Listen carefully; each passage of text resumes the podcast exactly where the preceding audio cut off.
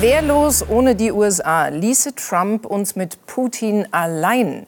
Das ist unser Thema heute und damit einen guten Abend, liebe Zuschauer. In den USA blockieren die Republikaner die Ukraine-Hilfen. In Europa hat das bis zuletzt Viktor Orban getan. Zugleich wächst die Sorge, dass Kiew den Krieg nicht gewinnt, schon gar nicht, wenn Donald Trump im Herbst wieder US-Präsident wird. Der könnte nicht nur die Ukraine, sondern ganz Europa im Stich lassen, allein mit der Bedrohung durch Putin. Ist Europa, ist Deutschland darauf vorbereitet? Wie viele Milliarden mehr bräuchte es dann für Waffen und für eigene Verteidigung? Wir müssen reden mit diesen Gästen. Der EVP-Vorsitzende Manfred Weber. Marie-Agnes Strack-Zimmermann von der FDP. Der Sicherheitsexperte Frank Sauer. Die Friedensforscherin Ursula Schröder und der Journalist Klaus Kleber. Sie sind zu Gast bei Maybrit Illner. Und die begrüßt alle Gäste sehr herzlich. Los geht's, liebe Zuschauer. Heute hat sich Europa bewegt. Für die Einigung Europas brauchte es einen Sondergipfel. Mitte Dezember scheiterte man noch am Widerstand Ungarns. In einem offenen Brief an die Staats- und Regierungschefs machte Kanzler Scholz Druck, der Ukraine mehr zu helfen. Heute die Einigung mit Orban, trotz Orban. 50 Milliarden Euro zahlt die EU in den kommenden vier Jahren. Der Bundeskanzler will mehr militärische Unterstützung. Tun alle Mitgliedstaaten genug, was die Waffenhilfe betrifft? Meine persönliche Einschätzung ist, das ist nicht der Fall. Wir müssen relativ früh in diesem Jahr dazu kommen, dass die bilaterale Unterstützung für die Ukraine bei der Verteidigung auch gestärkt wird. Waffen fehlen jetzt an der Front. Und die zugesagte Lieferung von einer Million Artilleriegeschosse bis März wird die EU nicht erfüllen. Nun heißt es bis zum Jahresende. Ob dann noch Joe Biden US-Präsident ist, weiß niemand. Klaus Kleber ist bei uns für das ZDF schon überall gewesen, lange in Washington Korrespondent. Man streitet immer noch in den USA, Demokraten mit den Republikanern. Europa hat bis heute gestritten. Im Worte sind alle immer für die Ukraine und dann denkt man am Ende doch mehr an sich selbst? Ja, und auch die, das Ergebnis von heute ist natürlich ein gutes Ergebnis für Europa.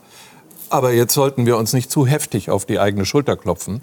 Äh, diese 40 Milliarden sind 0,8 Promille der europäischen Wirtschaftsleistung verteilt auf vier Jahre. Mhm. Das ist eine dringend notwendige Geldspritze, aber bei weitem nicht das, was man feiern könnte, weil ähm, die, die, Ukraine uns ja nicht anlügt. Mhm. Die sind tatsächlich in bitterer Not, äh, was ihre Ausstattung angeht. Und es ist nur dem weitgehenden Versagen äh, der russischen Armee zu verdanken, dass die Sache nicht viel, viel schlimmer im Moment aussieht für die Ukraine. Mhm. Und die Mittel, die wir dann aufwenden müssten, äh, sollte man jetzt nicht sparsam zurückhalten, ja. sondern das ist äh, das Notwendige jetzt. Manfred Weber, äh, EVP-Vorsitzender im Europäischen Parlament. Sie waren, Herr Weber, letzte Woche in Kiew und haben nicht nur den Präsidenten Zelensky getroffen, aber auch ihn. Was sagt er Ihnen hinter den Kameras? Ja, zunächst mal sind wir am Dienstag an einem Tag angekommen, ich mit meiner Delegation, wo Raketen äh, den Boden erreicht haben, wo die Luftabwehr, auch unterstützt durch Deutschland, die Gepard-Panzer, die Patriot-Systeme eben nicht alle Raketen abgefangen haben. Wir sind im Kriegsgebiet angekommen. Mhm. Und das ist zunächst mal bedrückend, bedrückend zu sehen, wie die Menschen auch diese Normalität mittlerweile leben, zwei Jahre in diesem Wahnsinn zu leben. Ähm, und ähm, die Bilder, die ich mitnehme, die Stimmungen, die ich mitnehme, ist Entschiedenheit, ist der Wille, diesen Kampf zu gewinnen, für die eigene Freiheit, für die eigene mhm. Demokratie zu streiten. Was sagen Sie hinter Und den Kameras? Wie dringend brauchen Sie unsere Hilfe? Wie leer geschossen sind Sie schon? Dieses Wort ja, hat mich allein Russland, beim Lesen erschüttert. Russland setzt, äh, hat jetzt bei der Artillerie über, Übermacht. Äh, sie setzen täglich 7000 Schuss ein. Die Ukrainer müssen mittlerweile die Artilleriemunition rationieren, setzen 2000 Schuss ein. Deswegen haben wir an der Front diese Gewichteverschiebung. Mhm. Das heißt, die erste Botschaft war Munition, Munition, Munition, bitte helft uns endlich.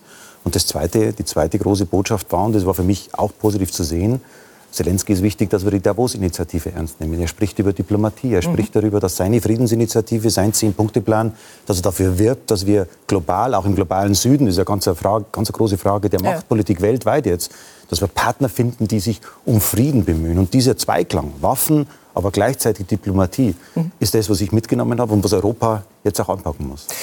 Marie-Agnes Stark-Zimmermann ist bei uns, FDP-Politikerin und für die FDP nun auch im Europawahlkampf. Frau Stark-Zimmermann, die, dieser Streit zwischen den Deutschen und den Franzosen, wer jetzt mehr beigetragen hat zu, der, zu den Hilfslieferungen an die Ukraine, da schüttelt man doch eigentlich nur noch den Kopf und sagt, große Sorgen, kleines Karo?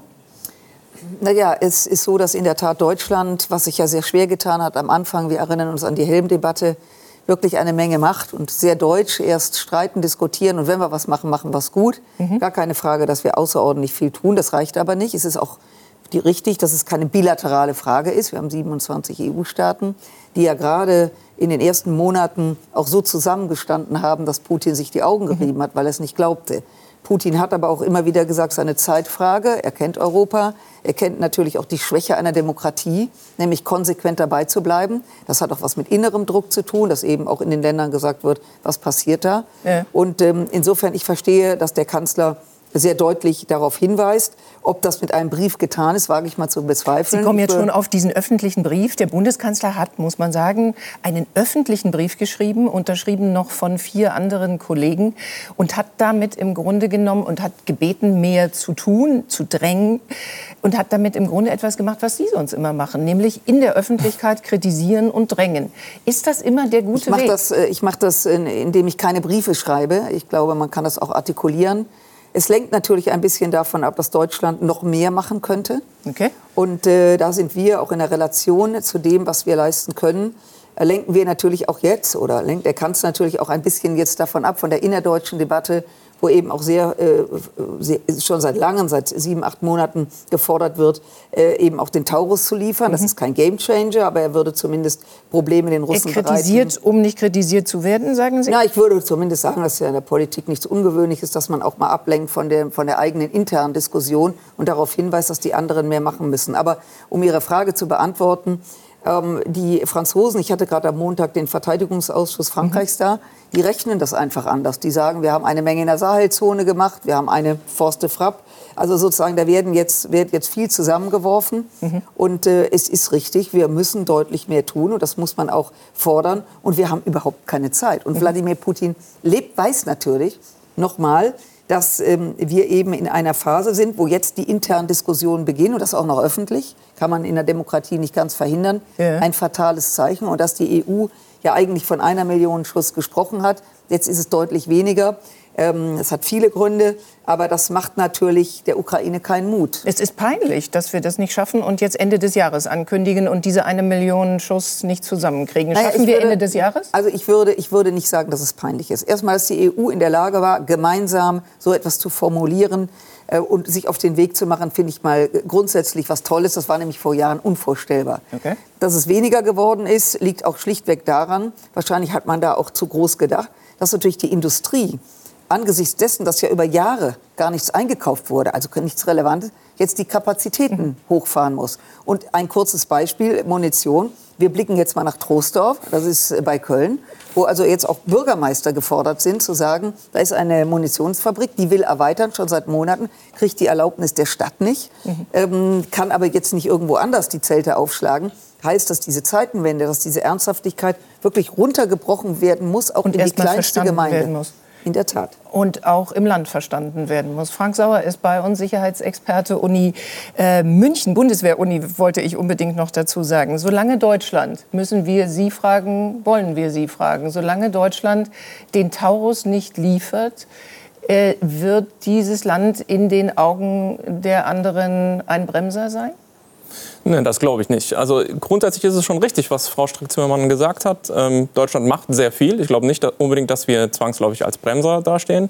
Wir sind ja in absoluten Zahlen äh, in dieser Gruppe aus 50 äh, Staaten, die sogenannte Ukraine-Kontaktgruppe, die der Ukraine helfen, sind ja. ja in absoluten Zahlen so auf Platz zwei hinter den USA. Wir sind allerdings gemessen am Bruttoinlandsprodukt. Das muss man auch der Ehrlichkeit halber dazu sagen, auf Platz 14. Ne? Also es gibt natürlich mittel- und osteuropäische Staaten, baltische Staaten, die viel mehr gemacht haben, kleiner sind, aber trotzdem viel mehr gemacht äh, haben Ja. in der Vergangenheit, die sich quasi blank gemacht haben an ein paar Punkten. Und ähm, das muss man sozusagen in, Gan in Gänze betrachten. Der Taurus, unser Verteidigungsminister Pistorius, ist ja schon genervt von der Debatte, kann er man sei auch verstehen. die Debatte leid. Ja. Sie helfen uns bei der Beantwortung der Frage, was an, dieser, äh, an diesem Ringtausch jetzt dran ist. Also wir sollen angeblich Taurus den Briten liefern, damit die Briten dann weiter äh, Ja. Storm Shadow in die Ukraine liefern. Nur dann hätte die Ukraine keine Taurus. Richtig. Es ist ein insgesamt suboptimales Ergebnis, was dabei rauskommt, weil also die Ukraine kriegt mehr Marschflugkörper, das ist gut. Aber sie kriegt eben nicht Taurus, sondern die, die sie schon hat. Gut, besser als nichts, ja. Ähm, aber sie bräuchte eigentlich den Taurus aus Gründen, auf die wir vielleicht gleich noch kommen können. Und so ein bisschen kurios an der ganzen Sache ist auch, wenn dieser Ringtausch mit Großbritannien denn wirklich stattfinden sollte, Ja. dass der Taurus auf dem Eurofighter eigentlich gar nicht einsetzbar ist äh, und nur mit dem Tornado verbracht werden kann, den die Briten schon lange nicht mehr fliegen. Also Ja. kurz gesagt, die Ukrainer kriegen nicht den Marschflugkörper, den sie wirklich gerne hätten, den sie eigentlich auch sehr gut gebrauchen könnten. Und äh, die Briten bekommen einen Marschflugkörper, den sie nicht benutzen können. Also Ja, aber Ja. es- wird nicht stattfinden. Da hat einer einen Ballon losgelassen Okay. und der ist schon auf dem Weg nach oben geplatzt. man hört Ja. auch schon länger nichts mehr davon. Ja. Hat Ja. auch keiner wirklich Wir bestätigt. Ja. versuchen das auch gleich noch mal äh, zu verstehen, was da jetzt wirklich der Grund ist, warum wir wieder zögern.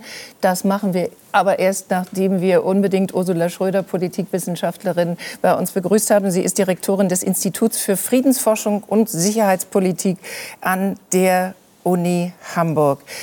Für die Ukraine sieht es gerade nicht gut aus. Sie hat nicht nur diese letzte Offensive nicht für sich entschieden, sondern ihr geht offensichtlich eben auch wirklich Material, Gerät und Soldaten aus. Ähm, werden noch mehr Waffen an dieser Situation etwas entscheidend ändern, Frau Schröder?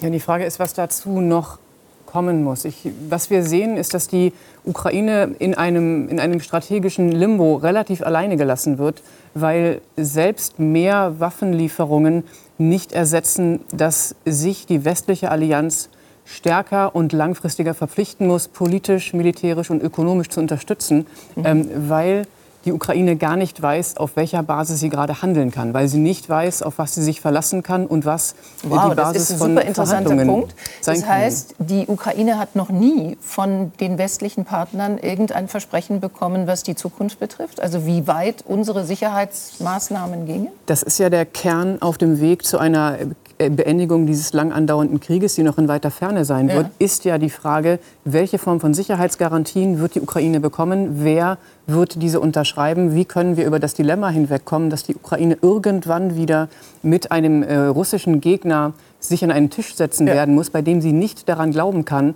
dass geschlossene Abkommen eingehalten werden. Das muss von außen garantiert werden, da kommen die Sicherheitsgarantien rein, das muss wirtschaftlich unterfüttert werden, das muss politisch gestaltet werden. Und wir reden die ganze Zeit nur über militärische Systeme. Die sind wichtig, das sagen wir auch in der Friedensforschung. Aber der größere Rahmen, das politische Ziel, das ist etwas, das würde ich gerne deutlicher in der Debatte sehen. Ja, auch, äh, Herr Weber, das ist interessant natürlich auch, was sind wir bereit als Westen eben der Ukraine zu garantieren in einem Zeitraum danach, wenn man den westlichen Staaten jetzt so zugeschaut hat, die letzten zwei Jahre, brauchten die Entscheidungen ja immer sehr, sehr lange. Die Frage ist eigentlich noch mal, was erwartet die Ukraine eigentlich, wenn sie uns so zuschaut in unserem bisherigen Entscheiden? Und da ist natürlich wirklich wichtig zu wissen, was würde Europa denn tun und der Ukraine anbieten können. Die Ukraine kämpft. Ukrainer sterben äh, derzeit für, ihre, für ihr Land und für ihre Werte, Das ist richtig. die sie hochhalten. Und deswegen, wenn wir uns an, so am Tisch die Frage stellen, was erwarten Sie, dann erwarten Sie einfach Unterstützung. Mhm. Sie erwarten schnelle Unterstützung.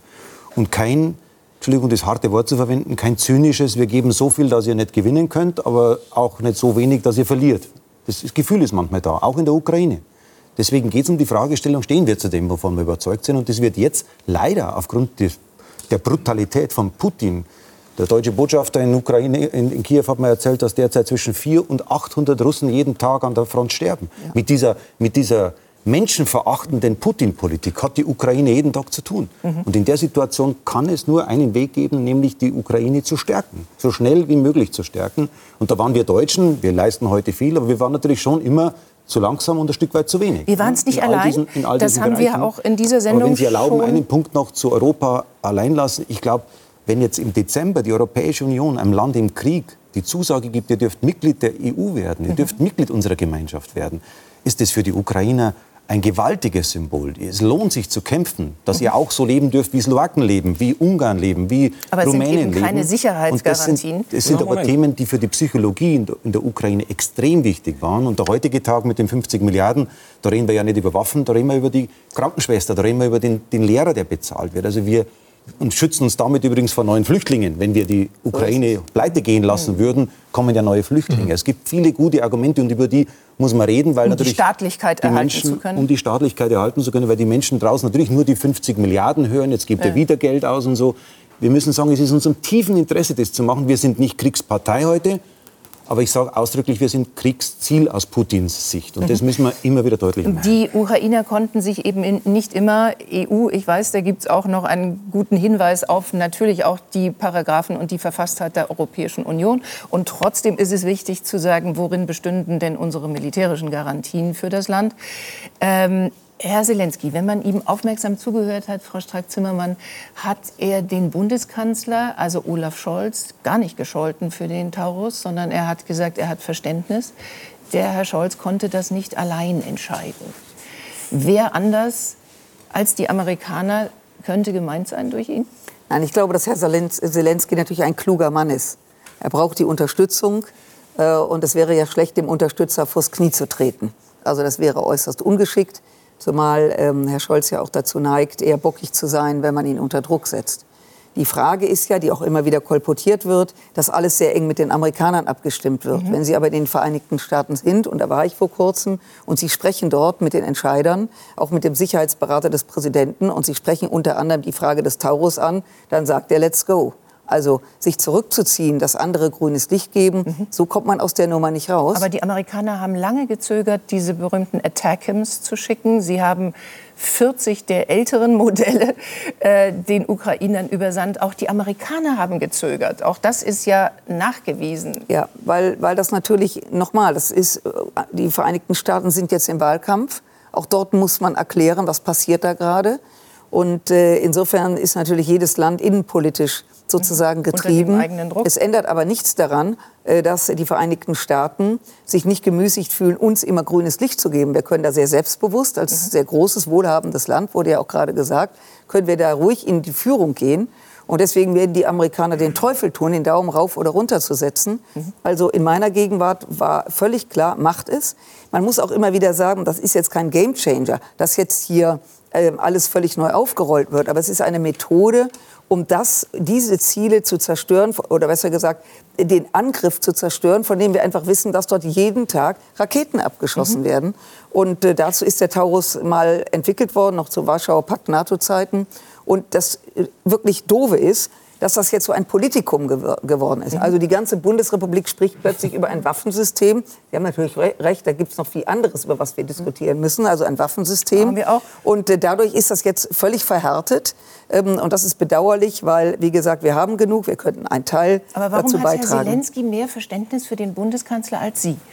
Sie sagen, Herr Zelensky möchte beide naja, ich Seiten ja, schützen. Ich brauche ja den, den, Taurus nicht, um zu überleben. Herr Zelensky weiß genau, das Thema Munition, mhm. das Thema, was noch gebraucht wird, die Wirtschaft am Laufen zu halten, die humanitäre Hilfe, die Fragen der Diplomatie, was kann man noch machen. Wie gesagt, er wird, Herr Zelensky wird nicht auf ein Waffensystem sich reduzieren. Mhm. Das wäre auch ein bisschen schmal. Aber die Frage muss natürlich sein, wir haben von einer Panzerkoalition gesprochen, von einer F-16-Koalition. Es ist ja nicht, dass das alles jetzt ständig die Ukraine erreichen. Aber was ist an dem Taurus dran? Ja. Dass der Kanzler so bockig geworden ist mit dem Taurus, dass er da eigentlich politisch gar nicht mehr runterkommt. Das ist die Frage, die Herr Sauer gleich beantwortet. Ich würde ah, vorher gerne von, von dir noch wissen, warum die Amerikaner eigentlich zögern. Warum, sind auch den, warum kann man auch den Amerikanern nachweisen, dass sie nicht ihr von Bestes und ihr tollstes Gerät geliefert haben? Das wäre ja auch zu tun. Ja, und dann haben sie Panzer geliefert, die eigentlich für diesen Krieg gar nicht geeignet sind, ja, genau. um zu zeigen, wir bringen das modernste, größte, teuerste, schwerste. Ja Ja, Ähm, und als und- Bedingung, weil Leopard kommt nur, wenn die Wenn Amerikaner wenn die kommen, ihre. ja. Also, das Also ja, ich, manches entzieht sich vernünftiger Beurteilung. Mhm. Also da sind Symbolkriege entstanden Mhm. und ich versuche zu verstehen, was für ein Zelensky, der nicht Symbole braucht, zwischendurch helfen die auch, aber im Grunde braucht er die Hardware Mhm. und dann muss er sich auf Symboldebatten zuschauen beschränken als der Mann, der wirklich die politische Verantwortung trägt für das, was seinen Bürgern passiert Ja. im Moment. Es ist ja eben auch deutlich äh, ausgesprochen worden, die Kritik. Es ist äh, gesagt worden von Joe Biden, dass russisches Territorium nicht erreicht werden soll. Es ist gesagt worden, äh, dass äh, Russland natürlich als Land nicht vernichtet werden soll. Es ist gesagt worden, dass die ukrainische Strategie nicht so schlau ist. Das wird jetzt nicht bei dem Taurus entscheidend sein. Aber ist es eine Mischung aus russisches Territorium soll nicht erreicht werden. Ukrainer sollen nicht zu sehr siegen. Ja, also es ist natürlich sehr vernünftig darauf zu achten, dass Putin keine Treppe hingestellt wird mit einer nächsten Eskalationsstufe, auf die er nur noch drauftreten muss. Äh, Das ist schon klug und sinnvoll. Dieser Krieg muss äh, als laufender Krieg auch contained, einge eingehegt werden. Aber wenn das das alleroberste Ziel ist und die Ukraine dabei unter die Räder kommt und die Menschen dort ähm, auch erschöpft sind mehr, als ich vor ziemlich genau einem Jahr in, in, in Kiew war, war ich wahnsinnig beeindruckt von ganz normalen Menschen und die haben absoluten Durchhaltewillen, die auch cool das alles ertragen haben, was Sie, Herr Weber, gerade eine beschrieben haben. Unerschrockenheit haben, wie Ja, sagtest. so aufrecht und unerschrocken waren. Junge Leute, auch junge Leute, die wussten, ich werde jetzt demnächst eingezogen. Mhm. Und ich bin nicht abgehauen in den Westen, sondern ich bin hier geblieben, weil ich gebraucht werde. Ähm, aber irgendwann erschöpft sich das. Ähm, insbesondere wenn du spürst, meine großen Freunde, die sehr mächtig sind, ähm, arbeiten mit einer Hand in der Hosentasche und machen das nur so Wir halb. sind jetzt- darf wir die sind- Fragestellung, ob wir Putin provozieren, nicht der Maßstab sein. Deswegen würde ich mir vom Bundeskanzler erwarten, dass er begründet, warum Taurus nicht geliefert Okay. wird. Mhm. Genau Wir diese fragen- Begründung wird ja nicht geliefert. Es wird nur gesagt, das machen wir nicht. Ja. Vielleicht um taktisch dann aufzutreten. Und ich habe das vorher beschrieben mit dem durchaus Zynischen dabei, dass wir jetzt, dass wir jetzt mit nicht liefern, nicht, mit nicht voller Unterstützung eher den Krieg verlängern werden. Das, was helfen würde, Mhm. Was wäre Entschiedenheit an der Grenze. Wäre so entscheidend anders, wenn der Taurus käme. Irgendetwas muss Besonderes in seinen Fähigkeiten sein. Wir lesen Verschiedenstes. Wir lesen, dass ähm, äh, es eine besondere Reichweite gibt, was wahrscheinlich nicht stimmt, weil die Reichweite haben ja programmiert. Auch andere. Ja, auch niedrigere Reichweiten programmieren. Eben, die Amerikaner haben ihre äh, Attackams gedimmt. Die konnten gar nicht so weit fliegen, wie sie eigentlich sollten. Es wir, wird gesagt, dass deutsche Soldaten in die Ukraine müssten, um, es wird, da schütteln Sie schon den Kopf. Nein, Das nein, ist nein. auch Quatsch. Was sind Quatsch. die Gründe für die Zurückhaltung? Also mich nervt ja die Taurus-Debatte auch. Eigentlich will ich sie tatsächlich nicht führen. Ich, ich will sozusagen deswegen eine Sache voranschieben und dann beantworte ich all die Fragen. Das wäre toll. Ähm, es ist tatsächlich so, dass viele Dinge waren eben dadurch zu erklären, dass wir uns in 2022 vorgetest, vorgetastet haben. Äh, Da sollte man vielleicht auch nicht äh, zu sehr hingehen und sagen, wir wissen es jetzt heute alles besser und so. Ich denke halt nur, dass die Lernkurve ist zu flach. Ja? Also wir hatten quasi, die Mischung macht's. Wir hatten quasi ein Verhältnis von äh, Entschlossenheit zu Besonnenheit von 40 zu 60. Man müsste es umdrehen. Wir müssten ein bisschen entschlossener rangehen und die Besonnenheit können wir ein bisschen runterfahren, weil wir haben ja vieles geliefert und es ist nichts passiert. Es ist nicht eskaliert, beziehungsweise es eskaliert, aber die Zivilbevölkerung trägt ja sozusagen ähm, die Last dessen. Und insofern sollten wir auch im Zuge dessen weg von dieser Einzelwaffendiskussion. Ja? Also ich bin vollkommen äh, bei Frau Schröder. Wir müssten eigentlich viel stärker mal in so eine größere strategische aktive Diskussion und nicht immer nur reagieren. Jetzt geben wir ein Waffensystem, dann, dann machen wir erst mal 80 Millionen Expertinnen und Experten für dieses eine Waffensystem. Ja, das ist interessant. Und dann kommt das nächste und immer das, so. Also da, auch das ist ja jetzt so eine Welle, den Medien vorzuhalten, dass wir immer nur einzelne Waffenkategorien besprochen hätten. Nee, das werfe ich nicht zwingend den Nee, Medien vor. Ich will ja auch gar nicht sagen, dass ich mir sofort die Jacke anziehe. Ich will nur sagen, offensichtlich war das ja dearly needed und die Ukraine hat sehr, also es war erbeten und die Ukraine hat sehr darum gerungen. Ja. Und wir konnten so schlecht erklären, warum wir es nicht gleich zur Verfügung stellten. Ja. Jetzt der Taurus. Genau. Was ist das für ein Zauberding und was glauben Sie, warum wir so zurückhaltend sind? Also es ist kein Zauberding, es ist ein Marschflugkörper, es ist ein sehr wirkmächtiges Waffensystem, aber das haben wir auch schon gehört, es ist im Grunde kalte Kriegstechnologie.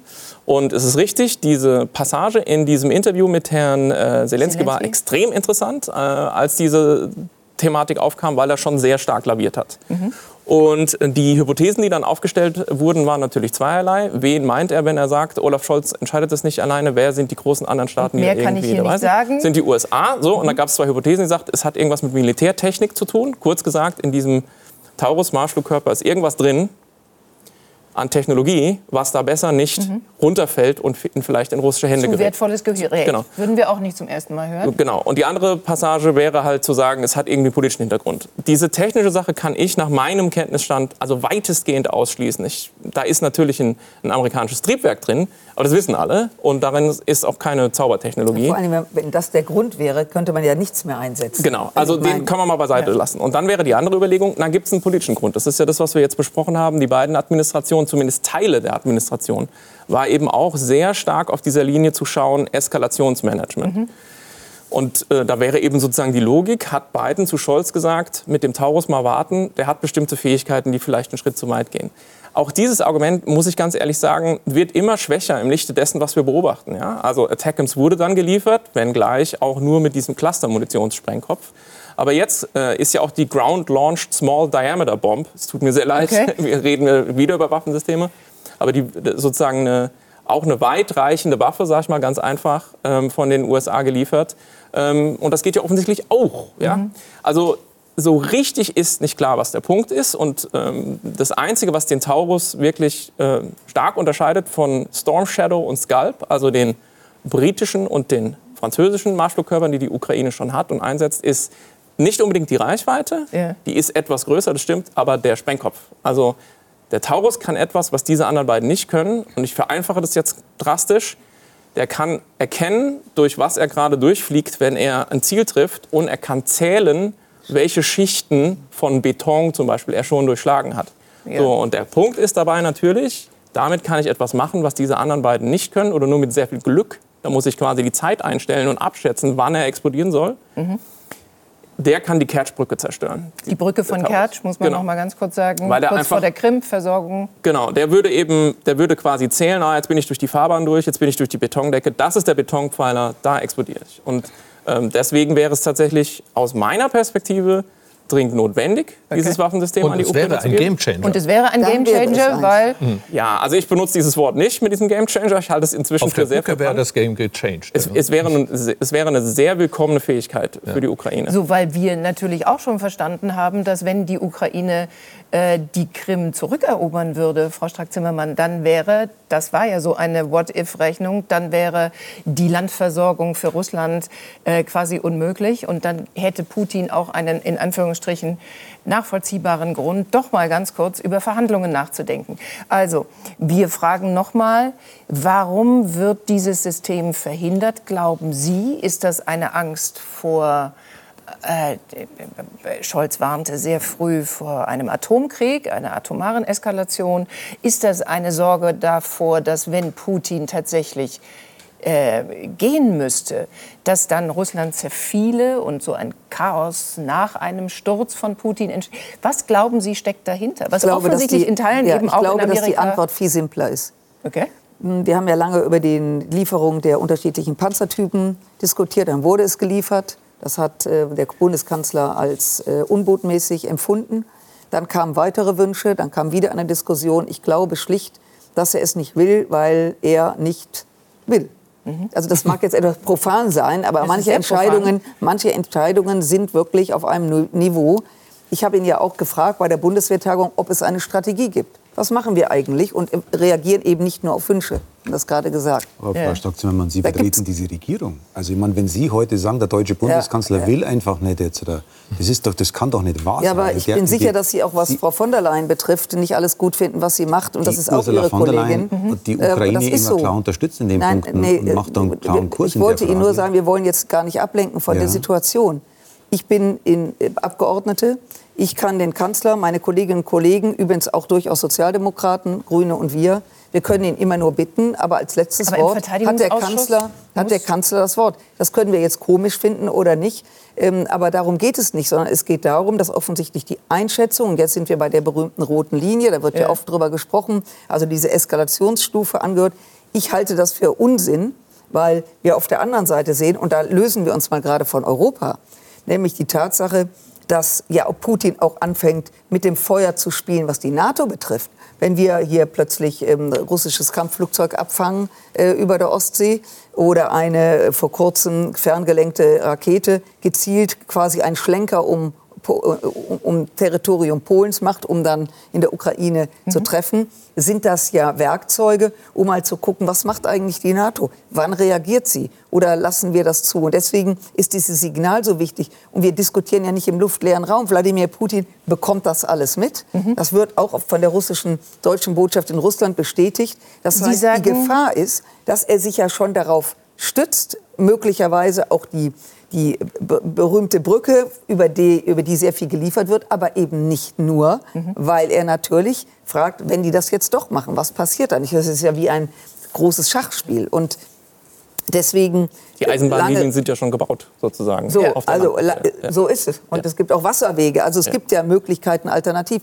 Und wissen Sie, dieser Krieg ist ja komplett transparent. Mhm. Ein, ein, ein, ein solcher Krieg ist komplett aufklärbar. Wir können genau sehen, diese Endlosdebatte über die Panzer führte dazu, dass die Russen über hunderte Kilometer Gräben prall gefüllt mit, mit, mit ähm, Munition beziehungsweise mit gebaut mit, haben. Äh, gebaut haben wir hier haben, schon viel drüber um gesprochen. Sie sagen, der Kanzler tut das, weil er es tut. Herr Sauer, letzte Frage in der Sache: Haben Sie irgendeine anderen, eine andere Erklärung, was der Grund sein könnte? Kaum, aber ich meine, ich kann mir vorstellen, dass es einfach Teile der SPD gibt, für die das absolut inakzeptabel ist und dass darauf Rücksicht genommen wird. Das ist ja nachvollziehbar. Es geht also um die innerparteilichen Spannungen und nicht um die Notwendigkeiten, die Europa jetzt eigentlich bräuchte. Was wirklich rätselhaft ist an dieser ganzen Thematik, ist dann eben doch, dass man sagt, man kann ja entscheiden, wir möchten den Taurus nicht der Ukraine geben. Okay, warum sind die nicht nachbestellt für die Bundeswehr? Ja. Dass man einfach sagt, wir haben dann zumindest mal so viele, wie wir eigentlich brauchen, nach NATO-Vorgabe für den Fall, dass der ganz schlimme Fall eintritt mhm. und wir uns selbst verteidigen müssen als Bündnis.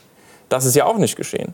Warum, wenn man sagt, wir wollen eigentlich gar nicht, dass sie den Taurus bekommen, weil der Taurus eben vermeintlich so speziell ist? Ja. ja was, jo. Ähm, warum hat man dann nicht im Kanzleramt gesagt, ha, wir kommen jetzt auf die Idee mit diesem Ringtausch, der nicht stattfindet, aber es war mal eine Idee. Und dann mageln wir eben mit den Briten genau sowas aus, indem wir den dahin geben und dann bekommen die Ukrainer eben mehr Storm Shadow und Scalp. Also die Idee müsste doch sein, Hauptsache die Ukrainer bekommen am Ende das, was sie brauchen. Aber all die Sachen passieren ja auch nicht.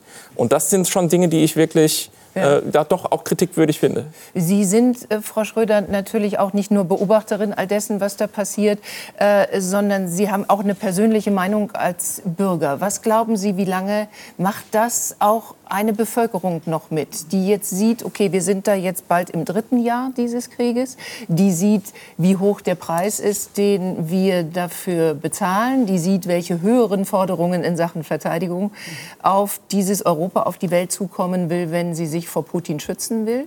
Was glauben Sie, wie lange haben wir die Bevölkerung? Hat Frau Strack-Zimmermann im Europawahlkampf? Ich weiß gar nicht, wie sie das schaffen wird, die Menschen davon zu überzeugen. Die haben Angst. Ja, da gibt es noch andere wichtige Themen, über die wir gerne diskutieren diskutieren können, wenn Sie uns noch mal einladen. Genau. ähm, so, also wie lange geht es noch gut, ist die kurzgestellte Frage. Die Zahlen im letzten Jahr waren ja ganz interessant. Da war die Zustimmung für eine starke Erhöhung des Verteidigungsbudgets bei paar 61 Prozent. Das war sehr viel, ein Drittel war dagegen. Ja. In diesem Jahr weiß ich es nicht, aber die Frage ist bei sowas immer eine Frage der politischen Kommunikation was kann Bürgerinnen und Bürgern in Deutschland zugetraut werden, mhm. ist ja eine, eine Frage, die auch selten gestellt wird, genauso wie die Frage nach der politischen Strategie, die hinter der Ukraine steht, ähm, weil manchmal der Eindruck entsteht, dass in Deutschland den Bürgerinnen und Bürgern relativ wenig an Wandel zugetraut wird, relativ wenig an, an Last zugetraut wird ja. und häufig versucht wird, in irgendeiner Form äh, zu kaschieren, dass wir in eine Welt reinlaufen, in der wir wirklich mit Problemen umgehen müssen, die übereinander liegen, die nebeneinander liegen und die auf Dauer gestellt mhm. sind. Wir sind ja ganz ungewöhnlich in eine Lage gerutscht, die nicht mit so sequenziellen Krisen. Erst der eine Krieg, dann der nächste Krieg, dann der dritte Krieg, dann die Klimakrise Sondern passiert. Die sind alle gleichzeitig, alle auf Dauer gestellt und alle sehr, sehr teuer und werden uns als Bürgerinnen und Bürger hier in Deutschland sehr viel abverlangen. Ja. Und ich sehe noch nicht die politische Kommunikation, die das wirklich auf den Tisch legt. Mhm. Ich sehe aber bei den Bürgerinnen, mit denen wir beispielsweise in Hamburg gesprochen haben, in Forschungswerkstätten, Mhm. sehe ich, dass das Wissen um diese notwendige Veränderung da ist. Und ich spreche nicht nur von Verteidigungspolitik, ich spreche auch äh, von Transformationspolitik gegenüber der Klimakrise. Ich spreche von der Krise der Demokratie. Wir haben die Anti-AfD-Demonstrationen gerade auf den Straßen gesehen. Alle Menschen verstehen, hier wandelt sich gerade eine Weltordnung, eine europäische Ordnung und wir müssen uns verdammt warm anziehen. Das würde ich gerne in der politischen Kommunikation So, sehen. und wir sind, das ist natürlich hochinteressant, wir sind in der Situation in Bezug auf Putin, Klaus, gar nicht mehr äh, zu glauben, dass er nicht weiter aufrüsten könnte, dass er nicht weiter Soldaten an diese grauenhafte Front schicken würde und ihm Menschenleben eigentlich egal sind, äh, sondern wir wissen auch, dass er auf Trump warten wollte und dafür sicherlich viel Atem hat. Aber er bräuchte ihn gar nicht mal, weil auch so sieht es für Putin nicht schlecht aus. Also das hat jetzt natürlich viele militärische Aspekte, für die ich nicht der äh, Experte bin. Ähm, auf Trump kann lange, lange warten. Das, äh, das ist die gute Nachricht. Trump wird die Wahl nicht gewinnen. Ah, okay. Ähm, und das sagt hier einer, der am Abend der Wahl 2016 hat das ZDF seine Reporter alle auf der Welt verpflichtet, ganz kurz zu zeigen, wen Ja. sie denken, Hillary oder, oder Trump. Und ich war einer von zwei, der andere war Johannes Hano, der eine Trump-Statue hochgehalten hat, weil ich gebranntes Kind war von Brexit-Entscheidungen ein paar Monate vorher in London. Und die Atmosphäre in London damals und die Gespräche mit Menschen auf der Straße in, in Washington waren so verdammt ähnlich. Ähnlich. Ja. Aber die Jetzt- Amerikaner werden den nicht zum zweiten Mal wählen. Wir sollten uns nicht irritieren Interessant. lassen. Nein. Ähm, das, äh, Im Moment ist das völlig falsche Bild entstanden durch Ja. diese Vorwahlen, die immer die Extremisten in den Parteien gefördert haben. Das liegt in dem System, das ist immer so, dass die Eiferer das Wort haben. Wenn es nach den Playoffs dann im Spätsommer dazu kommt, dass die ersten Amerikaner sich Gedanken Sich über die Frage machen, wer soll eigentlich Präsident werden, Ja. wird die Mehrheit nicht Trump wieder wählen, ist meine Vorhersage. Das ist mal ein Inter das ist mal wirklich also es gibt ein tiefes Luftholen hier am Tisch und dann fragen wir uns vielleicht trotzdem eine Sekunde, was das bedeuten würde, wenn die These von Klaus nicht wahr wird. Donald Trump will in die erste Reihe. Damals, 2017 beim NATO-Gipfel, genauso wie jetzt im Wahlkampf um die US-Präsidentschaft. Krieg in der Ukraine? Für Trump kein Problem. Ich würde den Krieg innerhalb von 24 Stunden beenden. Eine einfache Sache. Der Vorwahlkampf bietet Trump die Bühne für eine Politik, auf die Europa immer noch keine Antwort hat. Beispiel die NATO. Would you be committed to NATO, for example, in a second Trump term? Depends if they treat us properly. Nur wenn sie sich uns gegenüber richtig verhält. Die NATO hat uns ausgenutzt. Die Europäer haben unseren militärischen Schutz genommen. Und wir haben draufgezahlt. Ich habe ihnen damals gesagt, wenn ihr nicht zahlt, dann werden wir euch nicht mehr beschützen. Ja, Klaus, also für den Fall, dass das Unwahrscheinliche eintritt und Trump äh, gewählt würde, was passiert dann? Ja, die schlechte Nachricht, von nachdem ich gesagt habe, Trump wird nicht gewählt, ist, dass es darauf nicht ankommt. Ähm, diese amerikanische Genau das. Forderung, dass Europa endlich mal sich um seine eigenen Probleme kümmert, das ist ein europäisches Problem. Und die Zeiten sind vorbei, wo sich ein amerikanischer Präsident Clinton hinsetzt mit Schautafeln und den Leuten erklärt, weshalb Amerika wegen der Flüchtlingsströme in Europa ein Interesse daran hat, den Kosovo-Krieg militärisch niedrig zu halten. Die Zeiten sind vorbei. Vorbei. So, auch mit einem Biden sind die vorbei, weil der Kongress nicht mehr mitmacht. Also der Unterschied in, in Sachen Rüstung und NATO-Zukunft und so weiter ist leider nicht so groß, wie, man, äh, ähm, wie man meinen würde, Nächste Woche wir müssen wird- uns warm anziehen. Wo wird der Bundeskanzler äh, ins Weiße Haus zu Joe Biden gehen, fahren, fliegen? Äh, Gott sei was, Dank wenn mit dem diese, Rückhalt von heu- der Entscheidung heute. Mit dem Ja. Rückhalt von dieser Entscheidung heute, wofür Biden sicherlich sehr dankbar ist, weil auch das wieder ein Signal in die Republikaner hinein sein dürfte. Ähm, dieser Draht wird nicht mehr da sein, dieser dann jetzt bessere Draht zwischen Berlin und Washington. Oh, da wird sicher weiterhin ein guter Draht sein. Aber die Aufgabenstellung verändert sich.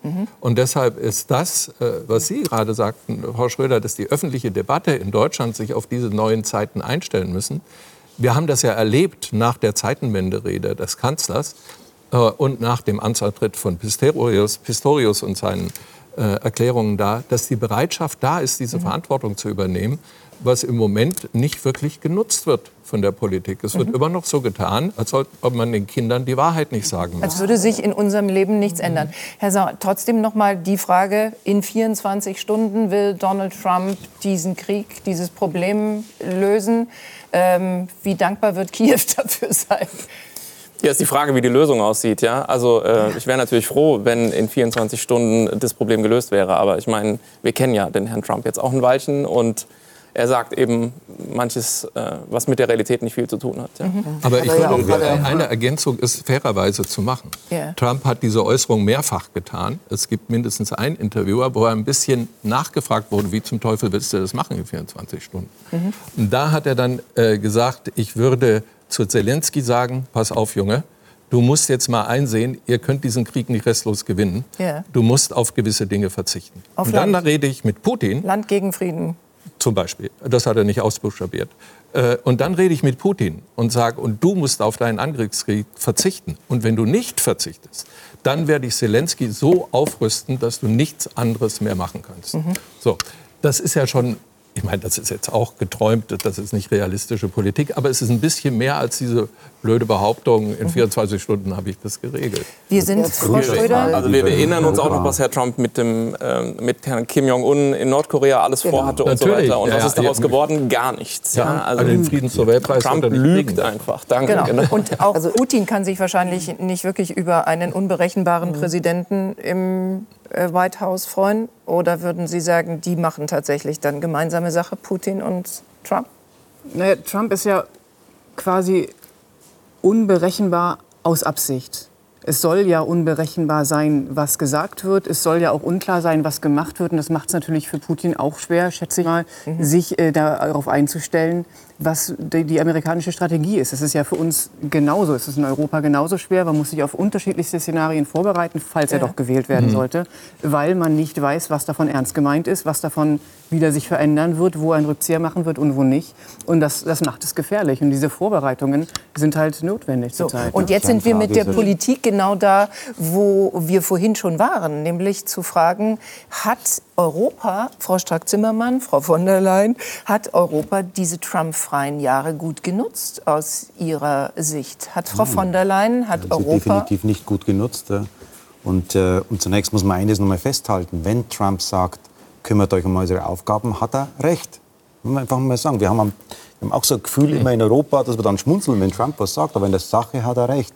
Es werden nicht dauerhaft 330 Millionen Amerikaner 400 Millionen Europäer verteidigen. Das wird nicht funktionieren.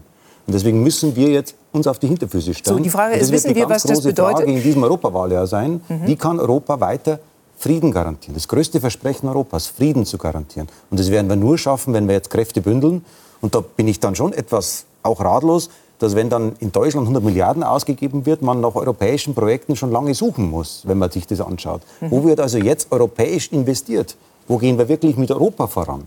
Beispielsweise Cyber Defense, wo wir kaum äh, Grenzen haben, keine Grenzen mehr haben. Ja. Äh, oder bei Missile Defense, Kaliningrad sind Raketen stationiert, die in wenigen Minuten Warschau, Berlin und Kopenhagen erreichen können. Wir brauchen einen europäischen Raketenschutzschirm jetzt, der auch europäisch gedacht und gemacht wird, damit wir zukünftig eben nicht mehr in Israel oder in Amerika bitten müssen, die Technologie bereitzustellen. Reden wir gleich. Äh, sondern wir eigenständig entscheiden können. Und diese Projekte, wir machen jetzt mühsam Fortschritte, dass wir ein bisschen vorankommen. Ja. Aber die Bereitschaft der Mitgliedstaaten voranzugehen ist nicht da. Und ich würde mir wünschen, dass heute ein Emmanuel Macron und der Olaf Scholz das machen, was Kohl mit der Ra gemacht haben beim Euro. Jetzt sagen, da ist morgen, da müssen wir jetzt hin. Und das heißt jetzt den Einstieg in eine europäische Armee. aber äh, Herr Weber, das Problem ist ja schon länger. Wir haben 2014 den ersten Angriff Putins gehabt, wo wir ja kollektiv geschwiegen und weggeschaut haben. Das war ja die Generalprobe dessen, was jetzt gerade passiert.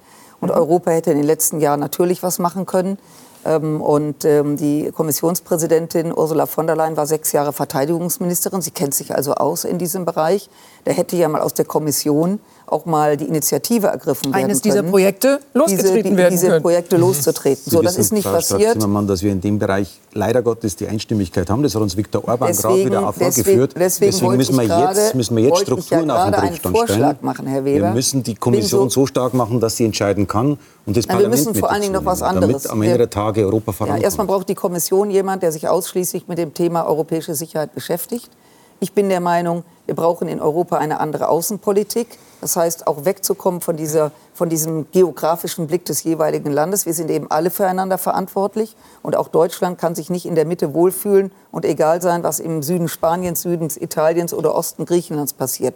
Ich glaube, das ist eine große Möglichkeit, auch für das Parlament, sich mit diesem Thema intensiv zu beschäftigen. Und zwar schneller, als wir gucken können, weil wir überhaupt keine Alternative haben. Ich würde gerne noch einen Satz sagen, weil ich sehr, viele, sehr viel mit wirklich jungen Leuten auch an Universitäten zusammenkomme, die in den 2000ern geboren sind. Ja. Und die sind alle hoch alarmiert, weil die in eine Welt geboren sind, jetzt mit Studium, mit Ausbildung. Sie kennen das, da wird dann gesagt, wo machst du deinen Master? Ja, ich bin in Mailand, ich bin in Florenz auch, ich war in Oslo, äh, beziehungsweise ähm, in einem, in einem EU-Staat. Also wo das äh, mit völliger Selbstverständlichkeit gesagt wird. Und diese Generation merkt jetzt, da droht etwas wegzubrechen. Es ist also nicht nur die Generation meiner Generation, die das Glück hatte, in dieses immer friedlichere Europa reinzuwachsen. Und das macht mir wiederum Mut, ähm, eben diesen, ein, diesen Menschen, diesen jungen Menschen eine Möglichkeit zu geben. Und wir müssen da beinhart reagieren, weil wir sonst in einer anderen Welt aufwachen. Wir sind wahrscheinlich in dieser anderen Welt schon. Hat die Bundesregierung, Frau Strack-Zimmermann, auch schon Strategien, Pläne, ich rede von der deutschen Regierung, der Sie angehören, für diese zweite Trump-Zeit? Gibt Also- es Strategien, wie man dann verfahren will? Also es gibt natürlich hinter den Kulissen gibt es natürlich Pläne. Wir reden jetzt nicht vom Militärischen, aber wir reden natürlich von Finanz, Wirtschaft, die sich natürlich Gedanken Schuldenbremse. machen. Richtig, Die sich, Schuldenbremse wird Schuldenbremse hat damit Ihr Lieblingsthema in der FDP. Aber Nee, es würde das ist nicht das Lieblingsthema, das ist für die Deutschen das Lieblingsthema, wenn wir nämlich anfangen, das Geld unkontrolliert rauszublasen, Aus- was wir erstmal verdienen sollten. Ja, wenn Sie mich da triggern, dann Ja. kommt das natürlich. Ich sage gleich Notfall. Okay. Und weil Sie genau an dieser Stelle schon einen Notfall formuliert haben, das heißt, die Ampel hat sich schon mit sich selbst, und das geschieht nicht so häufig, darauf verständigt, was die Ausnahme von der Schuldenbremse ist, eine neue Situation in Russland. Also das ist ja ganz klar formuliert. Also letztendlich, wenn unser Land angegriffen wird, dann haben wir andere Debatten. Dann debattieren wir nicht mehr äh, über Bildung oder anderes. Dann wird Ja. es um das Überleben gehen. Und wenn Sie mir noch einen Satz erlauben, und da würde es auch relevant sein, Herr Weber, ich schaue jetzt Sie nicht persönlich an, sondern auch die CDU, CSU. Ja. Ich glaube, bei solchen elementaren Themen, wo es also um die Sicherheit, die äußere und damit auch um die innere Sicherheit Deutschlands geht, ist es wirklich von großer Bedeutung, dass wir versuchen, an einem Strang zu ziehen. Weil das kann man Menschen draußen jetzt nicht erklären. Wir haben, glaube ich, die gleiche Einschätzung, unterschiedliche Antworten. Aber letztendlich glaube ich übrigens auch in Europa, dass diese großen Themen auch deswegen gemeinsam gelöst werden müssen bei aller Unterschiedlichkeit. Dann müssen Sie vorangehen, Das, das, das, weil wir äh, keine Ränder mehr haben Ja. von Rechten und Hardcore-Linken, die nämlich absolut Moskau äh, treu sind. Wenn Sie die AfD anhören, wenn Sie Frau Wagenknecht anhören, da fällt Ihnen nichts mehr ein. Dass, da wird diese politische Linie, über die wir gerade gesprochen haben, völlig anders gesehen. Worüber reden wir Und gerade? Wir reden darüber, wie die Politik, wie die Ampel eine Bevölkerung, die nicht auf den Kopf gefallen ist, darauf vorbereitet, genau. dass vielleicht zwei Prozent nicht reichen, sondern dass wir drei und vier Prozent bräuchten Und für deswegen ist die mittelfristige Finanzplanung wird genau darauf gemünzt sein und das wird letztlich bedeuten, dass manche Dinge anders finanziert werden Mhm. müssen, weil das Aber genau Herr das macht Sauer? die Bundesregierung, das muss ich jetzt sagen, Wir- das macht die Bundesregierung gerade nicht mit diesem Sekunde. Haushalt. Wir wollen Herr ja einmal ganz kurz, wir holen uns machen ganz wir. kurz noch mal, dann gibt es den Streit bei Herrn Sauer, die Erklärung dafür abholen, was eigentlich passieren müsste für diese zwei Prozent, um auf unser Ziel zu kommen. Das erreichen wir ja Werden- gerade in diesem Haushalt, der just in werden- dieser Woche morgen verabschiedet worden werden, ist. hier ist mein schneller Satz, er ist auch kurz erzählt, wird das Kindergeld für die Soldatenväter mit reingerechnet, damit wir auf die 2% kommen. Wie gut ist diesem, dieser Bevölkerung zu erklären, dass noch mehr Geld für Verteidigung und noch weniger Geld für sozialen Ausgleich, den Klimawandel, für alles weitere zu, vorhanden ist. Also die Konstruktion ist ja so, dass dieses 100 Milliarden Euro Sondervermögen existiert. Und wenn man diese 100 Milliarden dazu rechnet, dann sind die 2 Prozent erreicht. Ist mhm. dieses Sondervermögen allerdings aufgebraucht, aufgebraucht. ab 2026, 2027, genau. dann kann man sich das so vorstellen, dass diese gesamte Veranstaltung, äh, Finanzierung der Verteidigung quasi von der Klippe fällt. Mhm. Ja, dann gibt es ein riesiges Delta, eine Kluft ähm, zwischen dem, was man grundsätzlich im Haushalt hat und dem, was man jetzt mit diesen 100 Milliarden quasi ausgeben konnte, oben drüber. Und äh, natürlich kosten all diese Dinge, die jetzt beschafft werden, F-35, Kampfjets aus den USA und so weiter und so fort, auch eine Menge Geld im Unterhalt. Äh, und das muss eben finanziert werden. Das heißt, die Bundeswehr geht jetzt gerade auf äh, eine Situation zu, in der sie im Prinzip im vollkommen finanziellen Stillstand ist und man gerade genug Geld hat, den Laden so am Laufen mhm. zu halten. Also jetzt muss Was ich heißt? So, und, und so, und jetzt ist sozusagen der Punkt ist, ich glaube, was man den Menschen, und ich halte das für überhaupt gar keine schwierige politische Herausforderung, was, weil das zeigen die Daten zum einen, wenn man guckt, wie ist die Einstellung ähm, der Bevölkerung zur Bundeswehr, wie beurteilen die Menschen die Sicherheitslage in Europa, wie ist die Solidarität mit der Ukraine. Ich mache mir da ehrlich gesagt keine großen Sorgen. Mhm. Ich finde, das ist äh, eigentlich in Deutschland äh, bis auf die, würde ich sagen, ein bisschen verrückten Ränder eine ziemlich stabile Angelegenheit. Und das merkt man auch im Anekdotischen. Mhm. Ja? So, die Menschen sagen im Prinzip, ja gut, wenn wir eine Bundeswehr haben, wir, für, also wir brauchen offensichtlich eine, dann sollte die auch funktionieren. Das heißt, man kann das, glaube ich, kommunizieren und man kann den Leuten sagen, 2% ist die Vorgabe und das machen wir jetzt mal. Europäische Verteidigung ist hier annotiert worden. Wir sind immer noch, Frau Schröder, mit 27, ich formuliere es salopp, Wasserköpfen ausgestattet, mit verschiedensten Waffensystemen innerhalb Europas. Wie groß wäre der, der, die Bewegung, die in Europa stattfinden müsste, in diesem politisch beschriebenen Europa, um wirklich eine europäische Armee aufzustellen. Da ja. wird kurz aufgelacht. Ja, die Europäische Armee, das ist auch so ein, ein, ein Projekt, das es schon sehr lange gibt. Ja. Ähm, weder die Europäische Armee wird kommen, noch eine Person, die in der Europäischen Kommission für Sicherheit zuständig ist, außerhalb kleinerer Programme, noch eine europäische äh, Rüstungsindustrie, die ein europäisches Rüstungsprodukt ja. äh, zusammenbaut, weil die Regularien der Europäischen Union das nicht zulassen. Im, Im, Rüstungssektor ist es ja klar, da gibt es ja da gibt es bestimmte ökonomische Probleme, die dahinter liegen, warum manche von diesen Großprojekten wie FCAS oder so nicht gut funktionieren. Die Kommission hat relativ wenig Einfluss auf sicherheitspolitische Fragen, mhm. ähm, weil Einstimmigkeit und äh, anderer Wichtig Politikbereich. Ja. Und das wird sich nicht ändern, wenn es nicht eine Reform der politischen Institutionen der Europäischen Union gibt. So es. es. geht genau nicht so um das Klein-Klein, sondern es geht darum, schaffen wir ich, man wagt es kaum zu sagen, eine Vertragsveränderung. Schaffen wir Mehrheitsentscheidungen? Es liegt schon so lange auf dem Tisch. Qualifizierte. Mehrheitsentscheidungen in der Außen- und Sicherheitspolitik liegen schon seit Jahren auf dem Tisch. Aber in, unter anderen in, Vorbedingungen. Unter anderen Vorbedingungen. Wir haben jetzt eine andere Situation. Wir haben eine andere Situation, aber es wäre etwas, was lösbar wäre. Es gibt viele Absolut. Herausforderungen, die sind nicht gut lösbar. Diese eine Herausforderung hätten kann man wir, auch lösen. Hätten wir den Schutz, Herr Weber, nicht mehr, den wir von den USA haben? gesetzt den Fall, Trump würde vielleicht auch dazu greifen, den Atomschirm einzuklappen, uns in der NATO eben nicht mehr die gekannte Hilfe und Unterstützung zu gewähren. Was denken Sie, würde Europa dann tun? Illner, ich fange an wir, zu stottern. Illner, wir haben 80 Prozent der militärischen Kraft der NATO sind außerhalb der EU. Mhm. Das ist die Vereinigten Staaten, die Türkei, Großbritannien. Die haben echtes Militär, wenn man es mal so nennen darf. Das heißt, wir sind als Europäer heute nackt in einer Welt von Stürmen. Wir sind nackt in einer Welt von Stürmen. Äh, und, und, und in der Situation ringen wir seit Jahren um die Fragestellungen, ob wir jetzt in Europa endlich vorankommen. Mhm. Wir würden Milliarden an Geldern sparen, wenn wir gemeinsam die Rüstung beschaffen würden. Wir haben 17 verschiedene Panzerarten, die Amerikaner haben eine. Wir haben 180 verschiedene Waffensysteme, die Amerikaner haben 30 Systeme. Wir würden ihres Geld sparen, der Steuerzahler Geld sparen, würden Effizienzgewinne hinkriegen, wenn wir das machen. Deswegen meine Partei wird dafür kämpfen, jetzt den europäischen Pfeiler der Verteidigung aufzubauen. Mhm. Und ich sage ausdrücklich dazu, das ist nichts Neues.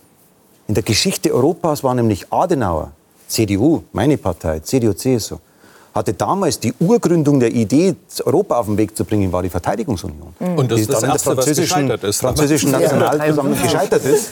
Aber die Idee, dass, die, dass man das auch noch mal einordnet, die Idee, dass wir uns gemeinsam bewaffnen, verteidigen, ist nichts Bedrohliches, sondern zunächst mal das Versprechen, damals war es das Versprechen, in Europa wird es nie wieder Krieg Ja. geben. Wir schaffen das gemeinsam rauszugehen. Und ich sage, wenn Sie noch mal ein bisschen über den Tellerrand des Ukraine-Kriegs auch rausschauen, wir fliehen derzeit aus Afrika, aus Mali. Alle ziehen sich zurück, die Franzosen, die Deutschen, Ja, jeder zieht sich Herr zurück. Weber, die da Wagner-Truppen- fließt keiner. die Wir sind keine Besatzer. Und wenn die dortige Regierung wir- uns nicht mehr will, gehen Frau wir. Das hat ich nichts will, mit Flucht zu ich tun. will, ich will deutlich machen, dass wir dort Verantwortung, die wir nicht mehr tragen können, aus guten, nachvollziehbaren Gründen, ja derzeit abgeben und andere Kräfte das übernehmen. Mhm. Wir haben Kabul nicht mehr im Kopf. Erinnern wir uns an Kabul, wie wir alle geflohen sind, weil die, Amerikaner, weil die Amerikaner nicht bereit waren, den Abzug ordentlich zu organisieren. Wir Europäer sind nicht mehr bereit, aus Kabul einen ordentlichen Abzug zu Weber, sind organisieren. doch schon lange in und ich sage auch, und ich sag auch dazu, Fraktion ich sag auch dazu, Also- wir hätten, wir hätten bei der, bei den, bei, wenn wir Israel reden, haben die Amerikaner deswegen Einfluss, weil sie zwei Flugzeugträger dorthin schicken. Wir als Europäer haben das nicht. Deswegen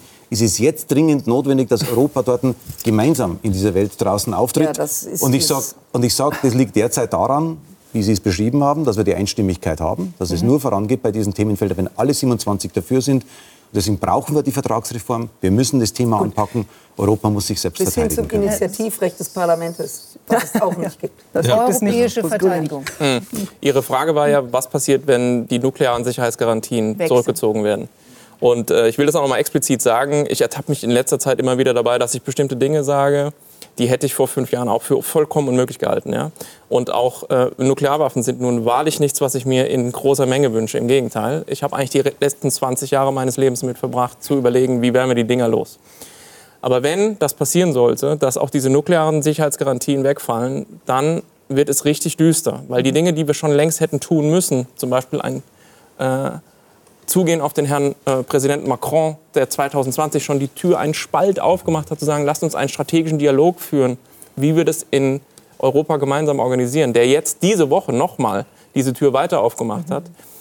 Da müssten wir dann im Prinzip durch diese Tür im Vollsprint durchlaufen und eine sehr diffizile, komplexe politische Materie äh, gemeinsam durchackern. Ja. Und dann wären wir noch lange, nicht mal ansatzweise, wenn wir uns äh, als Europa um Frankreich da gruppieren würden, an dem Punkt, an dem wir heute sind. Also das will ich nur noch mal in den Raum stellen. Da könnten noch sehr viel schlimmere Dinge uns ins Ja, Haus muss, stehen. Muss ich leider Ihnen Gleich. widersprechen, was ich ungern tue.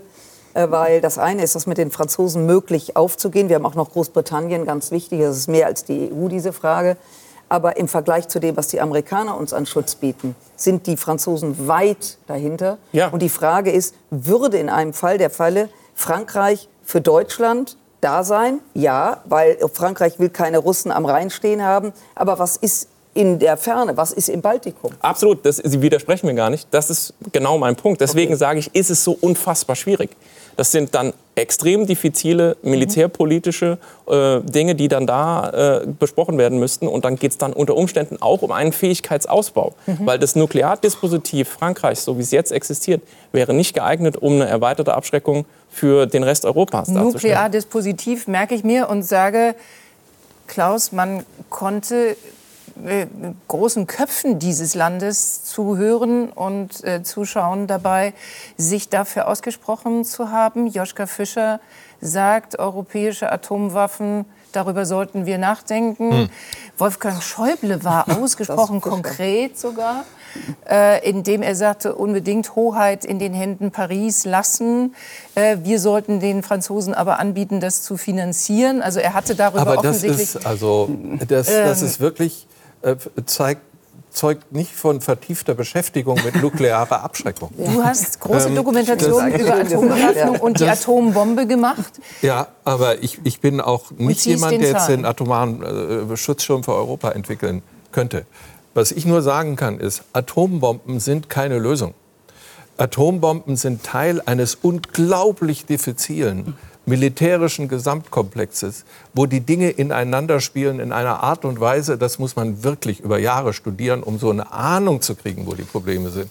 Und es hat ein ganz, ganz gewaltiges konventionelles äh, konventionelle Basis. Du kannst nicht eine Atombombe irgendwo hinlegen und sagen, jetzt kann mir keiner mehr, sondern als erstes Mal müsste die konventionelle Rüstung in Europa so sein, dass Europa in der Lage ist, sich konventionell zu beteiligen. Aber ist nicht genau das die Äh, Denke dieser. Politiker, zu sagen, wir werden das nicht schaffen, uns in fünf bis acht Jahren, sagt Pistorius, konventionell so auszustatten? Also gucken wir lieber nach dieser atomaren Abschreckung. So hört sich's ja da- an. Leute, die halt nicht genügend davon verstehen, haben da das Gefühl, wir sind jetzt geschützt. Nein, das würde nicht nützen. Okay. Äh, die Lage ist leider, leider so schwierig und so teuer Ja. und erfordert so viel politische Willenskraft und Führungskraft, ähm, dass ich große Zweifel habe, dass wir das aufbringen. Aber, Sie warum müssen bietet- anfangen damit, warum Sie bietet- und Sie in Ja, Europa. Sie rennen bei Warum bietet mir Macron, offene Türen ein. Warum bietet ja Macron an? eine Warum Frage bietet Macron an? stellen.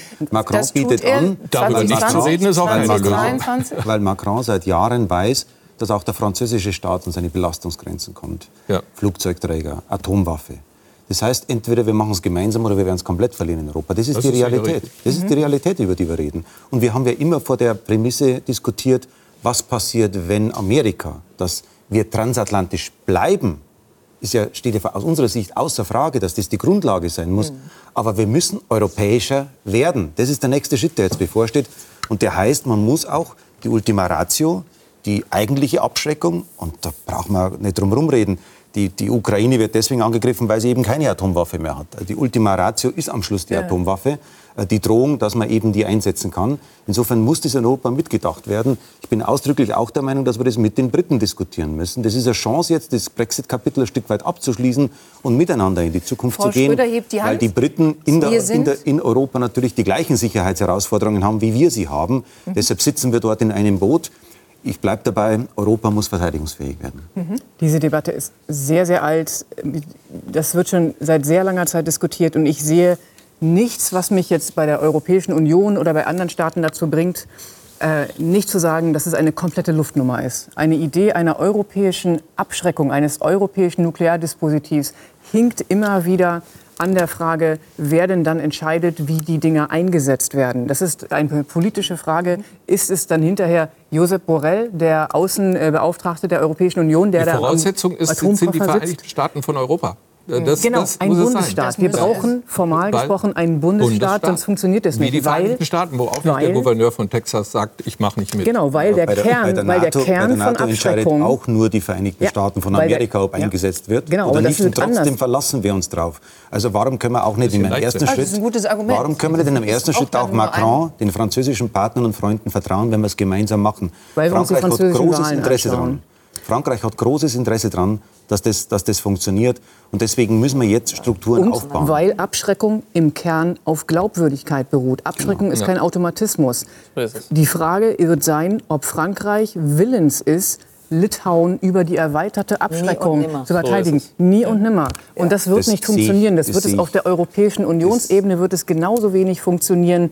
Und es wird einfach diese Debatte, die wir schon lange verfolgen, wird da zu keinem die Ende Frage kommen. stellt sich Amerika auch. Die Ja, sagt die- auch Washington gegen Tallinn oder Genau, die De- Baltimore gegen Kiew. Welche Die, Debatte? die Debatte ist ja steinalt in der Ja, Tat. Das 19. wissen alle, die den Kalten Krieg studiert haben oder sozusagen ihn miterlebt haben. Mhm. Und diese Frage, würde Paris ähm, sich selbst opfern für Vilnius oder Warschau oder Berlin, wäre dann genau die im Raum steht. Und da darf man ein riesiges Fragezeichen dahinter machen, weil mit dem Dispositiv, was Frankreich heute hat, kann man eben gerade gar keine glaubwürdige ähm, Abschreckung bauen. Abschreckung in, in dem Sinne in den Raum stellen, als dass die Waffen, die es da gibt, im Prinzip nur strategische Waffen sind, die nur die Nervenzentren sozusagen äh, Russlands äh, treffen könnten. Und es ist einfach in keinster Weise glaubwürdig, dass wenn wir in so einer schrecklichen Situation wären, dass Krieg im Baltikum wäre und nach russischer Doktrin entschieden würde, Russland, ähm, wir setzen da jetzt mal sechs ähm, taktische Nuklearwaffen ein, Gefechtsfeldwaffen,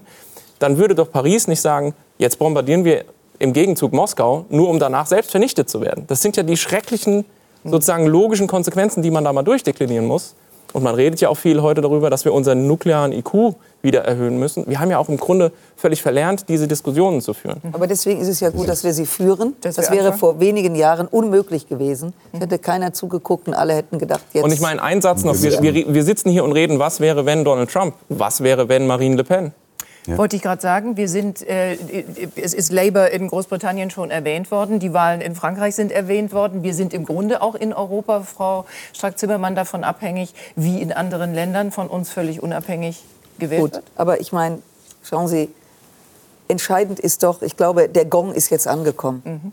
Und Herr Weber, Sie sind lange dabei und wenn Sie sagen, das muss jetzt passieren, dann zeigt das natürlich auch mit unseren liberalen Freunden in anderen Ländern, die, die, die Realität ist wirklich angekommen mit dem, was gerade in der Ukraine also passiert. Dass Voraussetzungen verändert werden müssen, sind, ist keine Frage. Ich glaube nur, und das soll nicht zynisch klingen, wenn jetzt die Zeit nicht reif ist, dann weiß ich wirklich nicht mehr wann. Mhm. Und das ist auch unsere Aufgabe, das politisch zu lösen und es eben auch der Bevölkerung Und wir machen das alle, um Frieden zu sichern. Das ist auch so wichtig. Wenn wir über Waffen reden, geht es darum, so stark zu sein, dass wir Frieden auf dem Kontinent halten Darf ich das letzte Wort hören?